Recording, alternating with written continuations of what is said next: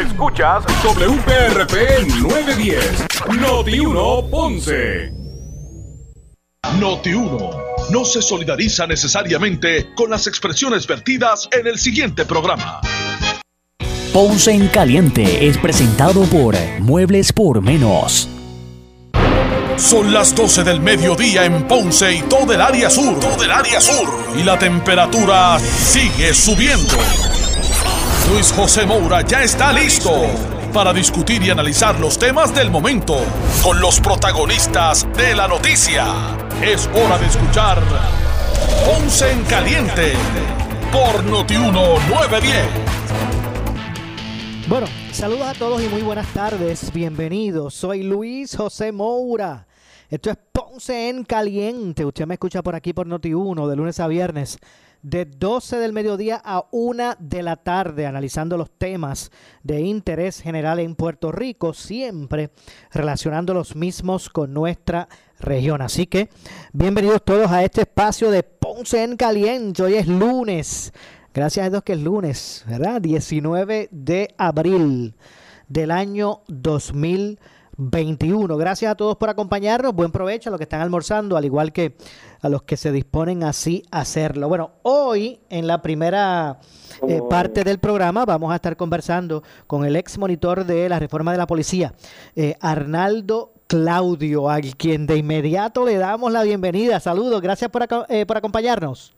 No, gracias a usted y la oportunidad que me da para hablar con usted y obviamente con, Puerto Rico. Bueno, claro Estamos que sí. aquí a su orden y abierto a las preguntas que usted tenga en el día de hoy. Claro que sí, gracias a usted como siempre o como eh, por ¿verdad? por acompañarnos y, y, en primera instancia me gustaría verdad que eh, nos hablara un poquito, nos pusiera en contexto de lo que ha representado. Eh, sé que usted fue, pues usted integra el grupo de trabajo que o, o, o, ¿verdad? o, o fue parte del, del, grupo de trabajo que, que investigó los actos eh, que ocurrieron el pasado 6 de enero en el Capitolio de los Estados Unidos, ¿verdad? Y que Sí, eso, eso es correcto. De hecho, todavía el grupo está integrado, okay. eh, puesto que estamos pendientes que al Congreso de los Estados Unidos nos llame a deponer.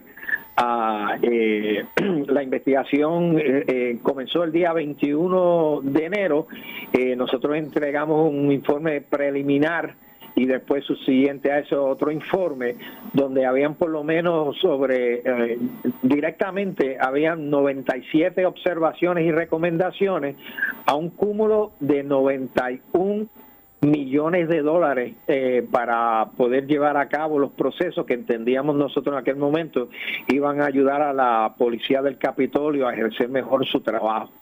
Eh, en, en eso eh, hablamos obviamente con el, el, lo que se llama the Police Board, que es la Junta de Policía que hay en el Capitolio, que es su jefe de policía, el jefe del arquitecto del Capitolio y este, el sargento de armas del Senado y de la Cámara. Pero también tuvimos la oportunidad de hablar con muchos, muchos congresistas. Eh, estos congresistas de ambos lados, tanto republicanos como demócratas, para nosotros poder decirle qué fue lo que sucedió. Y sin entrar en mucho detalle, okay. eh, puesto que todavía tengo Axel a mano, obviamente, y ciertas cosas no puedo decir, Definitivo. pero le puedo decir que el fallo más grande que hubo en aquel momento se llama la toma de decisión cuando el jefe de la policía ve lo que está sucediendo, recibe este, por lo menos eh, tres o cuatro días de anterior, anterioridad una inteligencia de que algo podía suceder en el Capitolio, al cabo que hace 13 llamadas diferentes a través de su cadena de comando eh, hacia el Departamento de Defensa para que venga la Guardia Nacional para eh, apoyarlo, y eso no sucede. Uh -huh. Pues, y lo otro era, obviamente, que no estaban eh, preparados, eh, por ejemplo, eh, lo que se llama un Quick Reaction Force, un, uh, no estaba pendiente, eran más que 20 policías del Capitolio, y dejamos una de las recomendaciones que dejamos fue, obviamente, dejar un cuerpo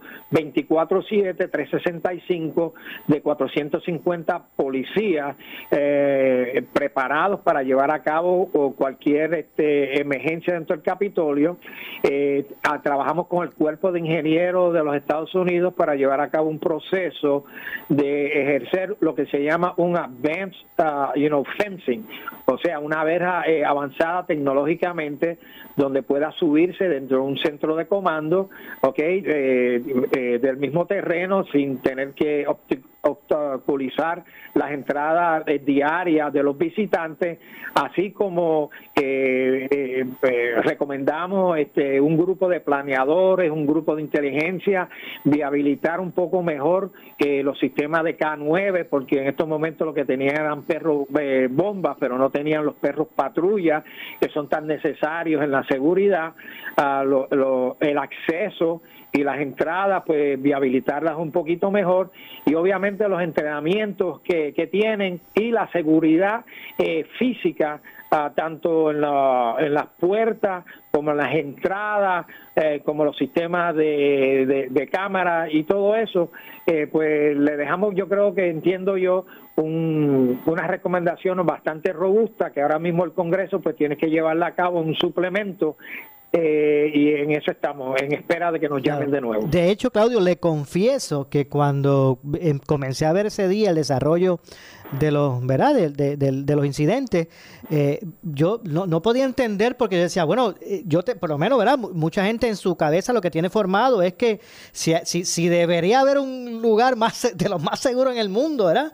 ese era uno de ellos, el Capitolio Federal. Bueno, no, no, yo te, yo te entiendo, pero lo que pasa era que había otra mentalidad ese día, puesto que era la primera vez en la historia, bueno, no la primera, la segunda vez en la historia, que estaban entrando norteamericanos a su casa, porque el Capitolio es su casa, y o sea, esto estaba muy lejano de todas las mentes de, o sea, de la, del aparato de seguridad. Este, pero sí, eh, estoy contigo, eh, hay unas brechas que, que se abrieron, eh, se vieron unas necesidades de seguridad bastante abruptas eh, que teníamos que atender, creo que las atendimos, no creo que vaya a haber un incidente como este más. Este, eh, de hecho, cuando yo me senté a hablar con algunos de los policías, eh, una pregunta sencilla, o sea, ¿por qué no se disparó? Y cuando yo me reúno con los policías, pues una de las contestaciones es, mire, este coronel, eh, yo le voy a ser bien sincero, o sea, si yo sacaba el arma de mía de reglamento, hacía un disparo aquí, lo que iba a haber una masacre, porque nosotros no sabíamos ni cuántas otras armamento había en, el interior.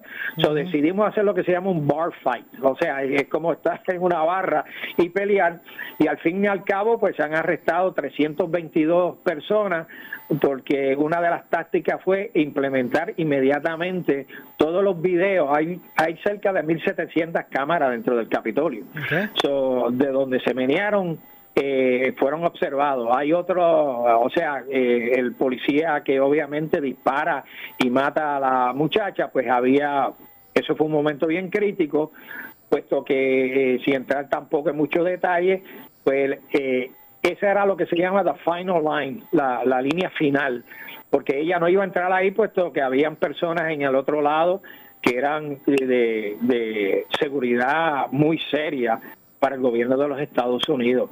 Y entonces lo que tú no viste y lo que yo conozco, pero lo que tú no viste y no vio nadie, fue el movimiento de los congresistas, lo que se llama un plan de acción que lo lleva el Departamento de Defensa. Y ustedes no vieron helicópteros, ustedes no vieron transportación, de, o sea, terrestre, pero hubo mucho movimiento que sí trabajó. Exacto, o sea que no todo salió mal. sí. Eh, hubo cosas que se hicieron como, como, se debe, como correspondían. Exacto, pero nada, eh, hay un plan eh, ahora, es cuestión de ejecutarlo, pero más, más importante todavía, de entrenarlo. Por ejemplo, uno de los que descubrimos era que habían 233 policías menos en el sistema de, del Capitolio y cuando terminamos nosotros le sugerimos 850 más. O, sea, pues, la escasez hasta de policía fue, fue enorme en ese momento. Entiendo. ¿Verdad que esto me, parece muy, muy interesante? Y también yo imagino que usted eh, debe, ¿verdad? También eh, es algo bueno saber que, por ejemplo, porque usted, usted usted fue seleccionado para ser uno de esos investigadores, no porque usted se propuso, usted, a usted la presidenta de la Cámara, ¿verdad? Lo, lo seleccionó en ese sentido. Eso, eso es correcto, pero mira, te digo más todavía. orgulloso, número uno, no solamente el único hispano, soy el único puertorriqueño, ¿ok? De haber sido seleccionado, ¿ok? En cuanto a eso. Ese es el número uno. Número dos, haber sido seleccionado por el bagaje que tengo, ¿ok? En, en, en seguridad este, nacional e internacional. Y número tres, y más importante todavía, el poder haberlo hecho bien y el Congreso recibir mi informe. Eso sí que, es importante. No me imagino. Y, eh, y, y, a, veces me gustaría que, se tuviera en perspectiva lo siguiente. Usted, ¿verdad? Que acá en Puerto Rico, pues le estuvo dando seguimiento a lo que es el cumplimiento de la reforma eh, de la policía y pues se ganó muchas personas que, que que, reconocieron ¿verdad? El, eh, su, su, su, ejecutoria, otros no. Pero se pongo en perspectiva.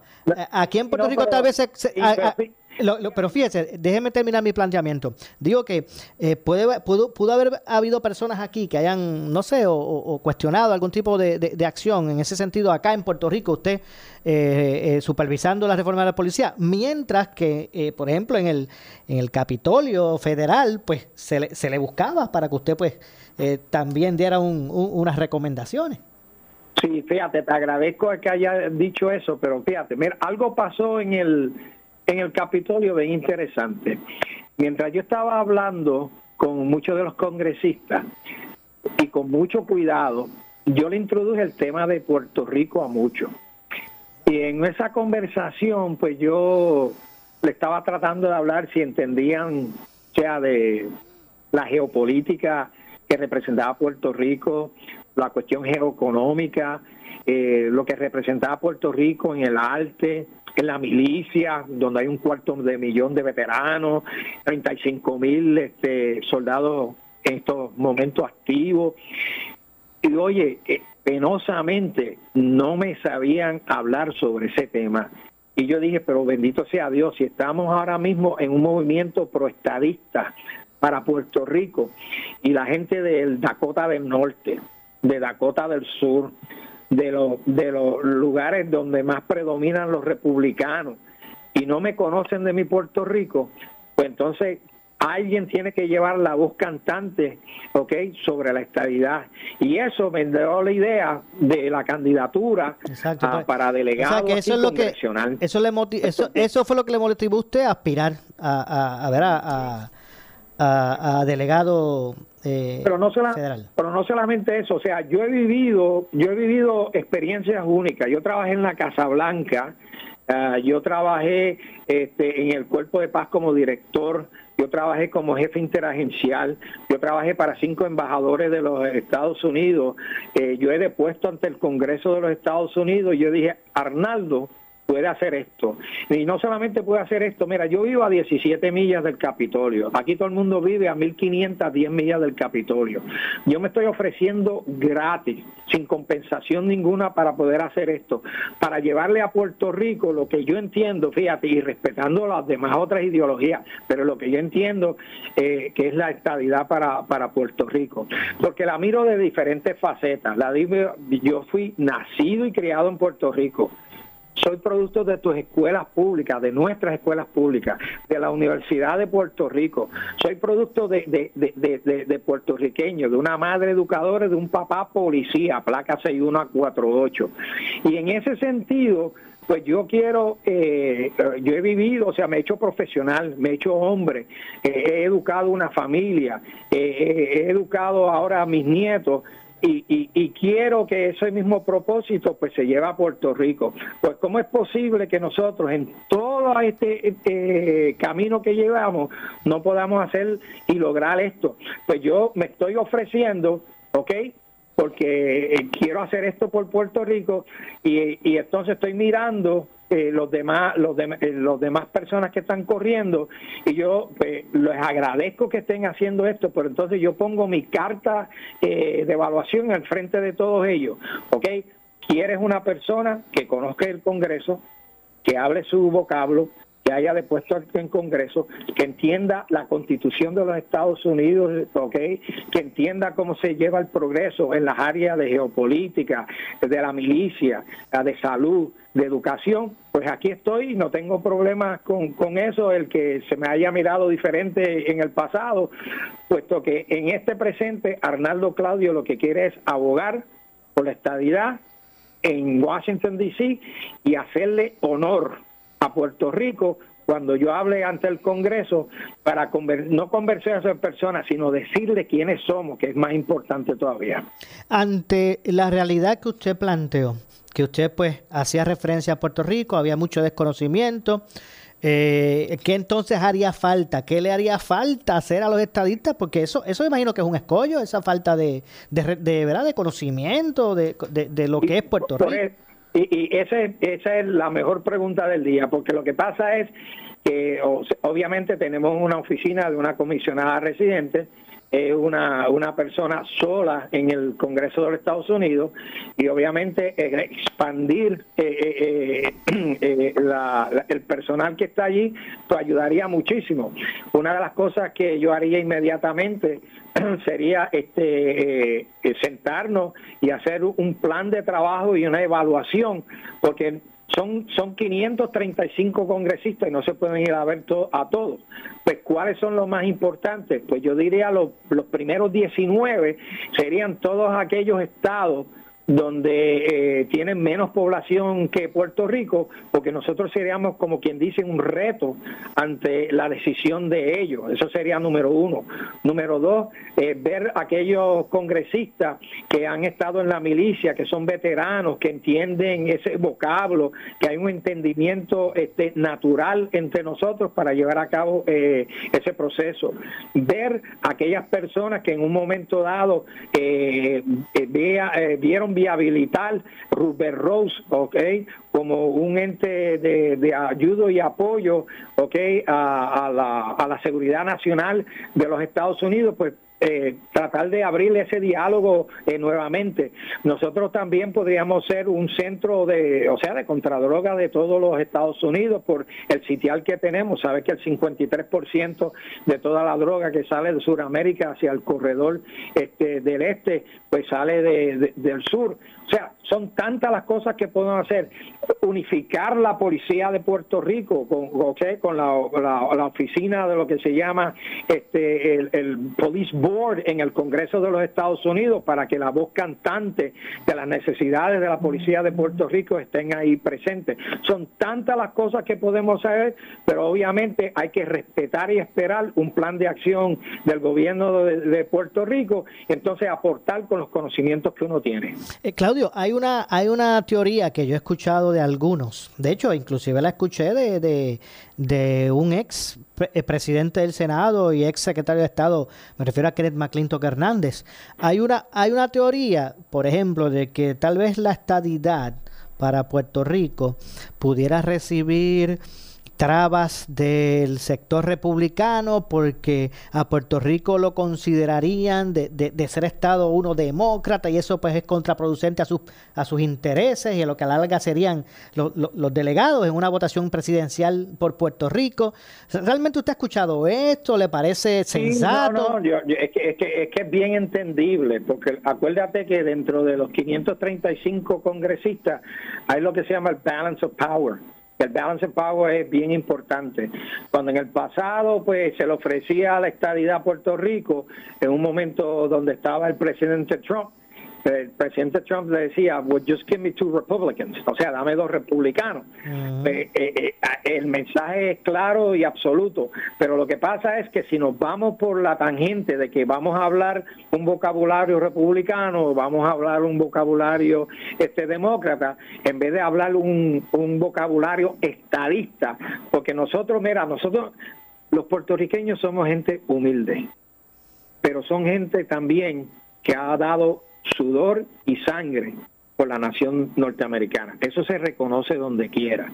So, si, si es una cuestión de balance de poder, pues entonces hay que irse por otras líneas. Y utilizar, obviamente, lo que nosotros podemos ofrecer eh, a los Estados Unidos, porque no todo puede venir de allá en cuestiones de ayuda. Nosotros tenemos tanto y tanto que ofrecer okay, desde los ámbitos de, de, ingenieros okay, que salen de Mayagüez, como los educadores que salen de las, diferentes universidades, como la gente que, que, que, que trabaja aquí y se especializa en IT forensics. O sea, son tantos y en vez de utilizar el vocabulario de qué podemos ofrecer como país, ¿ok? Nos podemos hablar de demócratas y nos podemos hablar de, republicanos, podemos perder un poco.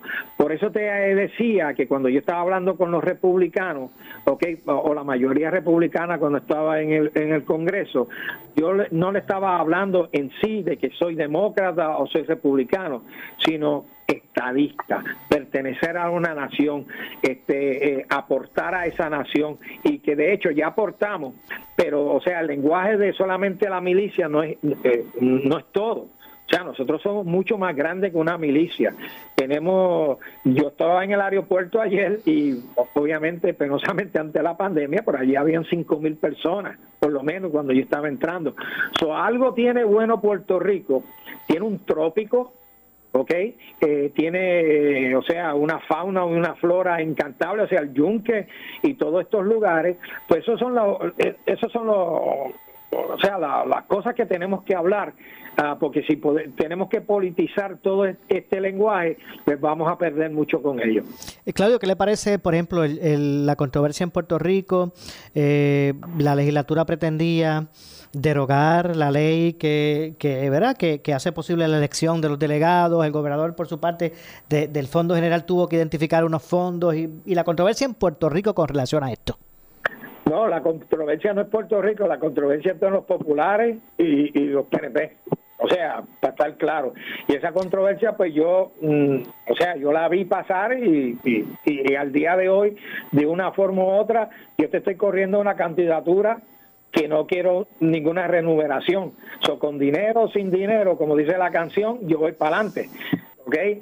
Eh, eh, aparentemente pues todo va a surgir el día 16, por eso usted y yo estamos hablando, porque eh, entiendo que, es importante continuar llevar el mensaje que estoy llevando y, esta, y ponerme a la disposición. De hecho, vamos a decir que la controversia surja de nuevo y que vaya a los, a los tribunales y qué sé yo, pues no importa con Arnaldo Claudio, porque, con, o sea, suceda o no, yo estoy dispuesto para Puerto Rico, estoy dispuesto para el, para el gobierno de Puerto Rico a hacer esto. De hecho, podemos empezar mañana sin las elecciones. Okay. Yo estoy dispuesto de, empezar a trabajar. Tengo por lo menos 20 gabanes que me quedan allí que no he usado hace tiempo. Okay. Y, y, y, empezar esto. Eh, no tengo problemas con esa controversia porque estoy dispuesto eh, como sea. Entiendo. Entonces usted, eh, si usted eh, verá, su candidatura la que está adelantando es una de nominación directa, writing. Sí, este, vamos a hacer eso claro. Tienes dos papeletas. Tienes una papeleta del Senado y tienes una papeleta de la Cámara. Vas a ver la papeleta de la Cámara de Representantes, donde hay seis este, eh, eh, retratos. No vas a ver el mío y sencillamente yo le estoy pidiendo a todo el mundo que coja esa papeleta y escriba el nombre Arnaldo Claudio. Y ya yo envié al, o sea, a la comisión de que hay un solo Arnaldo Claudio, pero también es coronel Claudio. Puede ser Arnie Claudio, o sea, puede ser, no quiero que me pase con el de Guánica, ¿ok? exacto, claro. Entonces, también he estado con, sabe que estoy con Ismael Rivera en estos momentos del sindicato de policía okay, puertorriqueño y, y, me van a ayudar en esto. Ok, tengo también al presidente de la Asociación de Bomberos, tengo al presidente de la Asociación de Policía y tengo mucha gente buena. Mañana tengo dos importantes reuniones no, pues, con ciertos políticos en Puerto Rico que entienden que mi candidatura es una candidatura seria, una candidatura que va a llevar este productividad en Washington D.C., es una candidatura honesta, ética, ¿ok? Eh, y por Puerto Rico. Yo creo que vamos muy bien en cuanto a esto y creo que en, en, en el momento que sea, pues estoy abierto a hablar con Puerto Rico. Entiendo. Bueno, pues obviamente agradecido por el espacio. Eh, obviamente esto es un proceso que, que sigue su curso. Y vamos a ver, vamos a ver cómo se va adelantando. No cabe duda que contrario a, ¿verdad? a otros momentos en la historia, me parece que estamos en una coyuntura donde Puerto Rico está comenzando a, ¿verdad? a, tener protagonismo y a ser eh, visible en esas esferas federales como antes no ocurría. Así que vamos a ver cómo va a todo esto transcurriendo. Así que le agradecemos su, su participación. Y yo le agradezco a usted su amabilidad, le agradezco este momento porque es importante para mí y espero eh, contar con el apoyo de Puerto Rico el día 16 de mayo para que escriban mi nombre en la papeleta de Cámara para Representantes, Arnaldo Claudio. Entiendo. Gracias por su participación. Gracias a usted. Igualmente. Muchas gracias a eh, Arnaldo Claudio, como ustedes ven pues es de las personas que también, de los eh, ciudadanos que se están proponiendo para eh, ser parte de ese grupo de delegados que se pretende eh, seleccionar en busca de adelantar los preceptos de la, de la estadidad en Washington. Yo tengo que hacer una pausa. Regresamos de inmediato con más. Esto es Ponce en Caliente.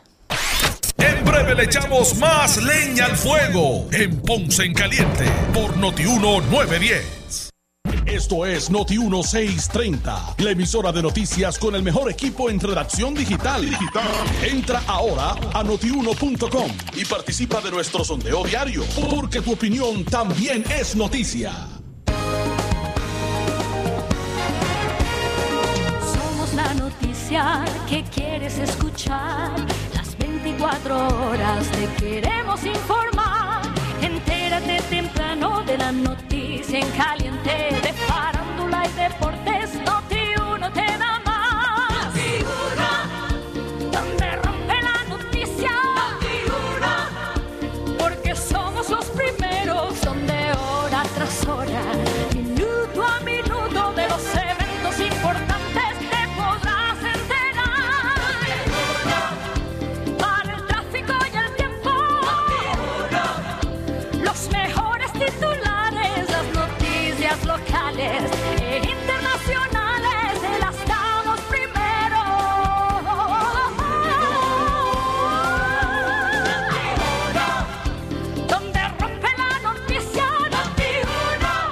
Sabes, Econo, donde mejor se compra. Chuletas de cerdo corte de centro, congeladas US o Canadá, a 1.8 libra. Pastas ronzoni, coditos macaroni, espagueti o pene rigate, 88 centavos cada una. Malanga lila Nicaragua, a 58 centavos libra. Shampoo o conditioner Garnier Fructis, de 12 a 12.5 onzas. Tratamiento Olivin, de 3.4 a 10.2 onzas, a 2 por 5 dólares. Mandarina US, a 98 centavos libra. Saben que saben y sí saben.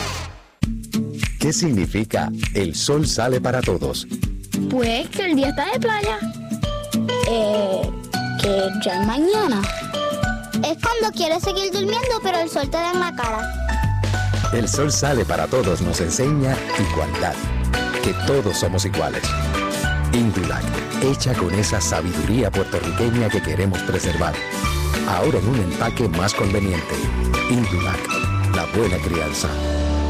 Por su calidad de servicio. Por su conveniente horario. Así es el Laboratorio Clínico Profesional Emanuel, siempre brindándote un servicio de excelencia, con tecnología precisa y avanzada para un resultado confiable. Un laboratorio completo. Y los resultados los recibo rápido y hasta por email. Con servicio a industrias y también a domicilio. Haz de Laboratorio Clínico Profesional Emanuel tu laboratorio de confianza. Ese es el mío. Y el mío también. En Juana Díaz, llámenos al 260-5504 o al 580-0080. Centro Naturista de Guaynabo, del mundialmente reconocido naturopata licenciado Javier F. Tonos, con más de 30 años de experiencia en iridología y tratamientos naturopáticos para pacientes de todas las edades con condiciones degenerativas como cáncer, artritis, enfermedades del hígado, gastrointestinales, diabetes y más, suplementos naturales de uso profesional y tienda virtual. Centro Naturista de Guaynabo, a la vanguardia en medicina natural, Avenida Esmeralda número 5, Guaynabo, abierto de lunes a sábado por cita previa, 287-1825 y en la web centronaturistadeguaynabo.com. mueblespormenos.com. ¿Qué buscas? Muebles en seres o matrices. Muebles por menos lo tiene. Sin necesidad de crédito y con pagos mensuales bajísimos. Una gran cantidad de mercancía lista para entrega inmediata.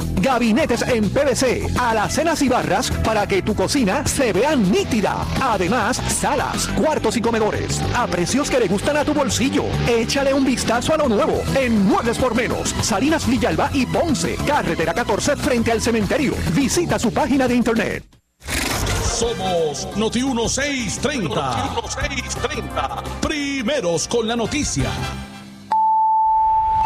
Noti 1630 presenta un resumen de las noticias que están impactando a Puerto Rico ahora. Buenas tardes, soy Luis Almao Domínguez y usted escucha Noti 1630 primeros con las noticias, última hora 1234. El ex director de la Administración de Asuntos Federales, Carlos Mercader, dijo no descartar en el programa Pelotadura que Ricardo Rosselló salga electo, se aspira a cabildero por la estadidad en la elección especial del 16 de mayo próximo. Interviene Ferdinand Pérez. Yo creo que sale, es una línea. Ah, ¿Cómo? Es una línea. No, te- se puede quedar en la casa durmiendo, no tiene que hacer nada, ni escribir, ni contestar, ni decir nada. Simplemente que lo dejen correr y eso sale automático. Digo, lo que pasa es que hay que A ver. menos que no lo paren. Lo que pasa es que hay que ver si esa campaña es más allá de las redes. Porque las redes, a veces las redes confunden. Entonces, tu momento. Claro. Digo, puede ser la gente haciendo daño, como puede ser alguien de él. Yo, yo creo que, que hay que ver, ¿verdad?, cómo eso se extrapola. Pienso, ¿verdad?, que no, no sería. Yo pienso que, que el exgobernador tiene otras, debería tener, ¿verdad?, otros derroteros que no, más allá de ese, pero este, si ese es el que, él, ¿verdad?, si él, no sé si lo está, si lo está impulsando o no. Pero está interesante que tú ganar así. ¿Cómo? Porque que está interesante que tú puedas ganar así, porque no tienes que hacer campaña, Bueno, no tienes que ir a ningún pueblo, no tienes que gastar dinero. Si ustedes me quieren, escriban mi nombre en la papeleta y se acabó el evento, tú sabes. Yo, yo siempre he dicho que el, que el exgobernador es el último, o sea, obviamente ahora ya está Pedro Pierluisi, pero fue el último, el líder electo del partido PNP y, yo- y, te- y siempre ha tenido un apoyo eh, muy muy fuerte dentro de dentro del, dentro del movimiento estadista. Así que no me extrañaría para nada que, que si está que si, que si está writing que él salga electo. O sea, este. Ricky Rosselló, ¿tú, ¿tú tienes alguna duda de que saldría? Yo no tengo duda de que saldría. Yo no tengo duda. Noti 1, última hora 12.36. Bueno, señores, y en ese sentido, el grupo identificado como Ciudadanos Pro, Ricardo Rosselló Reyín, lanza una petición que busca se incluya al exgobernador Rosselló Nevares en la papeleta de la elección especial que se celebrará el 16 de mayo. Aunque el fin es conseguir unas 2.500 firmas, oye esto, Falú, a horas de la creación la misma contaba con más de 1.834. En la elección especial se escogerán seis delegados, dos para la Cámara Federal y cuatro para el Senado, que estarán a cargo de tocar las puertas de los congresistas, participar en votaciones y conocer así el trato de los trabajos en la capital federal, como sería si Puerto Rico se convierte en un Estado. Sondeo, señores, sondeo. ¿Cree usted que Ricardo Rosselló resultaría electo? Se aspira a delegado congresional en la elección de especial del 16 de mayo. Entre ahora notiuno.com y vote. Noti1, última hora, 12.37. En breve le echamos más leña al fuego en Ponce en Caliente por Noti 910. Trabaja, descansa o diviértete en tu nuevo matres. Solo en la fábrica de matres global compra cualquier estilo de matres body comfort ortopédico con un 70% de descuento y 15 años de garantía. Además, matres ortopédicos desde 99 dólares. Visítalos. Esta oferta es válida en todas sus tiendas, incluyendo su nueva tienda en Guayama en el Molino Shopping Center. Financiamiento disponible hasta 60 meses, 0% APR o compra hasta 3 mil dólares y llévate la mercancía de Leaway a tu casa sin verificación de crédito. Restricciones aplican. Más detalles en las tiendas globalmatres.com 787-837-9000 787-837-9000 Por su calidad de servicio. Por su conveniente horario. Así es el Laboratorio Clínico Profesional Emanuel, siempre brindándote un servicio de excelencia con tecnología precisa y avanzada para un resultado confiable. Un laboratorio completo. Y los resultados los recibo rápido y hasta por email. Con servicio a industrias y también a domicilio. Haz de Laboratorio Clínico Profesional Emanuel tu laboratorio de confianza. Ese es el mío. Y el mío también. En Juana Díaz, llámenos al 260-5504 o al 580-0080. ¿Qué buscas? Muebles en seres o matrices. Muebles por menos lo tiene. Sin necesidad de crédito y con pagos mensuales bajísimos. Una gran cantidad de mercancía lista para entrega inmediata. Gabinetes en PVC, alacenas y barras para que tu cocina se vea nítida. Además, salas, cuartos y comedores a precios que le gustan a tu bolsillo. Échale un vistazo a lo nuevo en Muebles por Menos, Salinas Villalba y Ponce, carretera 14 frente al cementerio. Visita su página de internet. El área sur está que quema. Continuamos con Luis José Moura y Ponce en Caliente por el 910 de tu radio.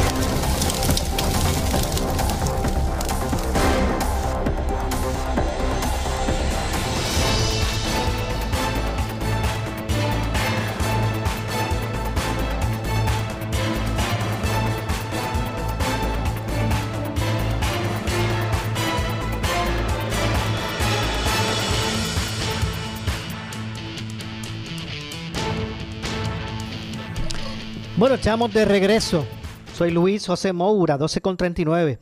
Esto es Ponce en Caliente. Usted me escucha de lunes eh, a viernes por aquí por Noti1, analizando los temas de interés general en Puerto Rico, siempre relacionando los mismos con nuestra región. Así que bienvenidos todos. Y eh, de regreso aquí a este espacio de Ponce en Caliente. Acabamos de, de conversar con eh, Arnaldo Claudio y de esa conversación vamos a pasar porque en este momento se está desarrollando la vista eh, de nombramientos para atender eh, el nombramiento de Manuel Torres, Manuel A. Torres Nieve, al cargo de Contralor de Puerto Rico. Vamos a escuchar en este momento el desarrollo de esta vista pública. repito que está eh, evaluando el nombramiento de Manuel Torres como eh, Contralor de Puerto Rico.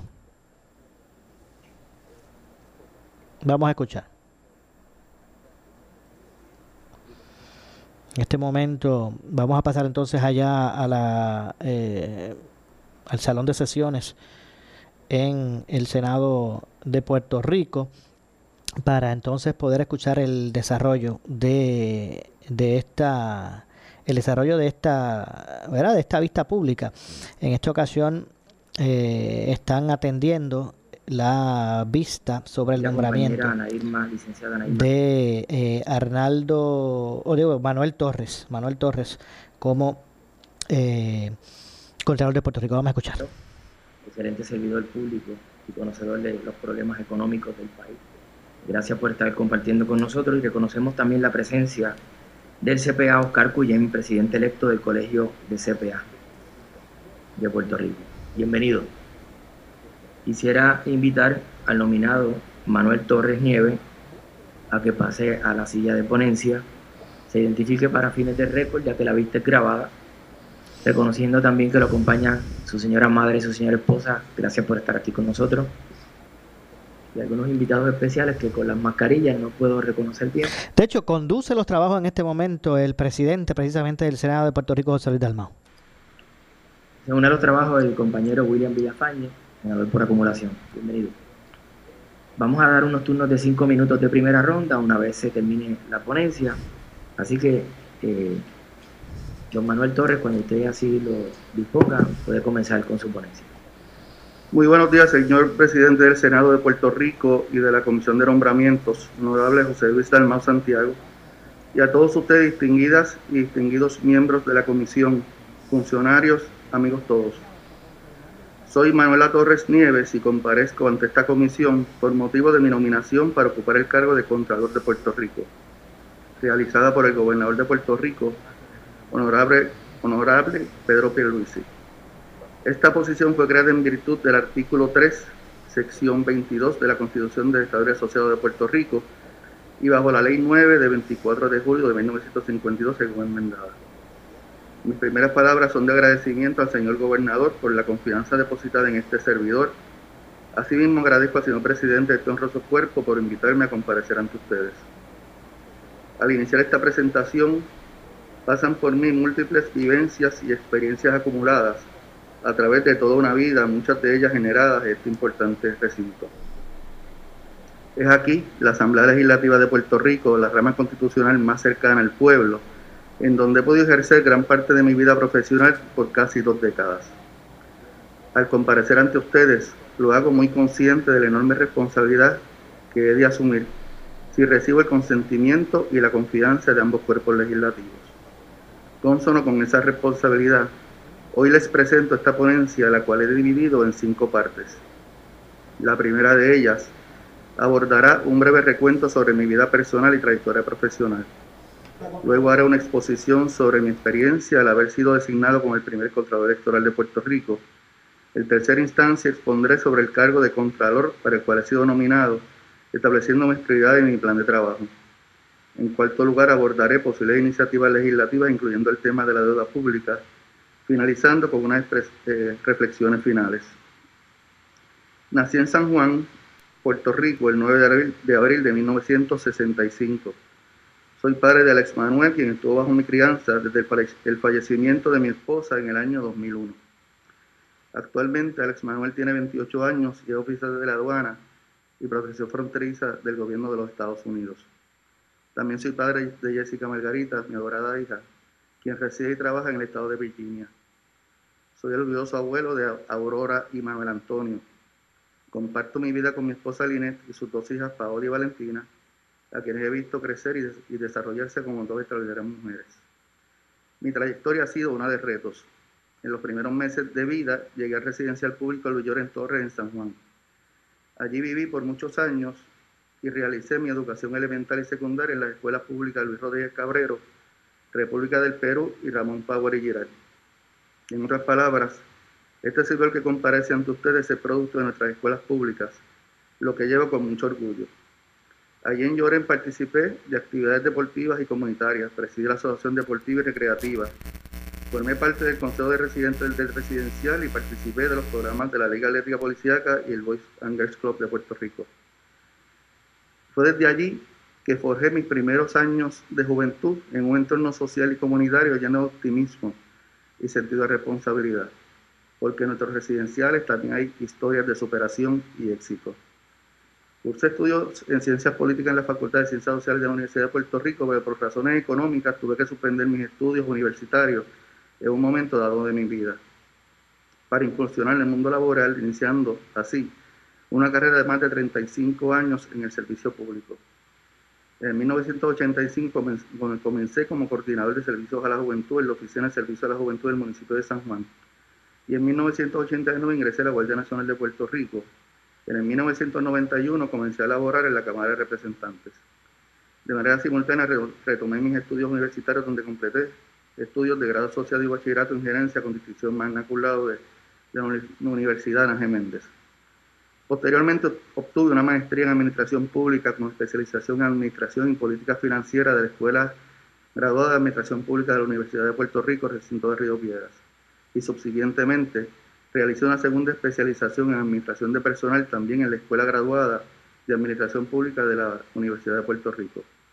Obtuvo una, certificación como examinador de fraude emitida por la Asociación de Examinadores de Fraude Certificado. Además, estoy registrado como parlamentarista por la Asociación Nacional de Parlamentaristas. Entre 1993 y 2001 me desempeñé desde varias posiciones en la Cámara de Representantes, y desde 1995 ejercí funciones como director ejecutivo de la Comisión de Ética de la Cámara de Representantes, cargo que ocupé hasta diciembre de 1996. En el año 2000 fui nominado y luego confirmado unánimemente por el Senado como miembro de la Junta de Directores del Fondo del Seguro del Estado y de la Junta de Directores de la Administración de Compensación para Accidentes de Automóviles. Pertenecí a ambas juntas, tanto en la administración del doctor Rosselló como en la administración de la gobernadora Silvia Calderón. En el año 2001 comencé a laborar en el Senado de Puerto Rico, cuerpo en el que fui elegido secretario en tres ocasiones, en los cuadrenios que iniciaron en el 2005, 2009 y 2017.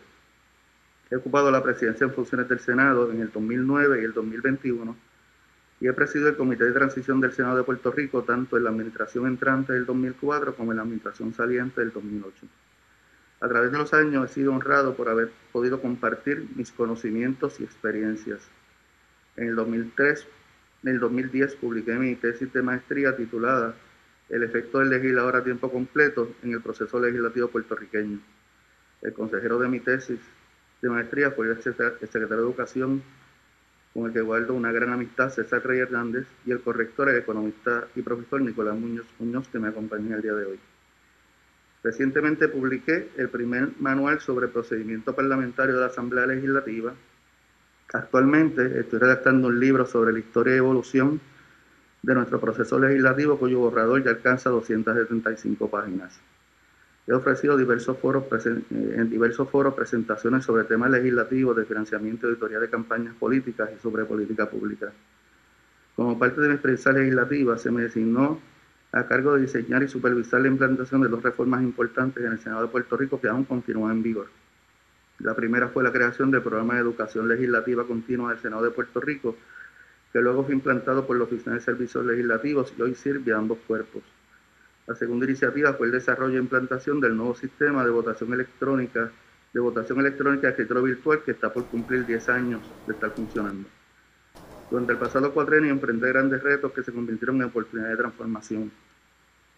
Esos años, estos años que hemos estado viviendo, estuvieron marcados por huracanes, terremotos y la pandemia, que obligó el confinamiento de los puertorriqueños en sus hogares, al cierre total del gobierno y la parálisis de nuestra economía.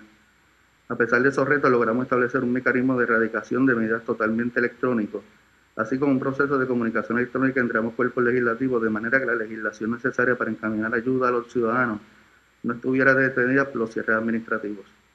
Esas acciones permitieron que el proceso legislativo siguiera su curso y se aprobaran medidas necesarias para atender las necesidades inmediatas del ciudadano. El pasado 11 de enero terminé mi labor legislativa como presidente en funciones del Senado y me tocó pasar el batón al honorable José Luis Dalmau, a quien distingo. Y reconozco, y reconozco por lograr una transición que, aunque limitada en tiempo, se realizó en comunicación y armonía. Bueno, estamos escuchando lo que es el proceso de vista pública hoy de Manuel A. Torres como el Contralor de Puerto Rico. Vamos a hacer la pausa, regresamos con más. Esto es Ponce en Caliente. Le echamos más leña al fuego en Ponce en Caliente por Notiuno 910. ¿Qué buscas? Muebles en seres o matrices. Muebles por menos lo tiene. Sin necesidad de crédito y con pagos mensuales bajísimos. Una gran cantidad de mercancía lista para entrega inmediata. Gabinetes en PVC, alacenas y barras para que tu cocina se vea nítida. Además, salas, cuartos y comedores. A precios que le gustan a tu bolsillo. Échale un vistazo a lo nuevo en Muebles por menos. Salinas Villalba y Ponce. Carretera 14 frente al cementerio. Visita su página de internet. Por su calidad de servicio. Por su conveniente horario. Así es el Laboratorio Clínico Profesional Emanuel, siempre brindándote un servicio de excelencia con tecnología precisa y avanzada para un resultado confiable. Un laboratorio completo. Y los resultados los recibo rápido y hasta por email. Con servicio a industrias y también a domicilio. Haz de Laboratorio Clínico Profesional Emanuel tu laboratorio de confianza. Ese es el mío. Y el mío también. En Juana Díaz, llámenos al 260-5504 o al 580-0080. El área sur está que quema. Continuamos con Luis José Moura y Ponce en Caliente por el 910 de tu radio.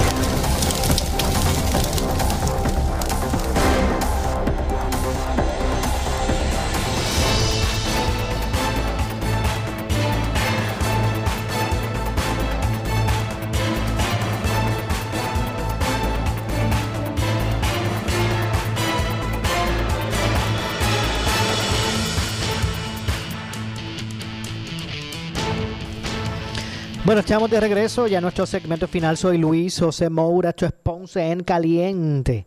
Vamos a escuchar la parte final de la vista. Bueno, en estos segmentos que nos restan, la vista ha continuado, eh, que evalúa el nombramiento de Manuel Torres como Contralor de Puerto Rico. En este momento hace sus argumentos el senador William Villafañe. Ponce en Caliente fue traído a ustedes por Mueble.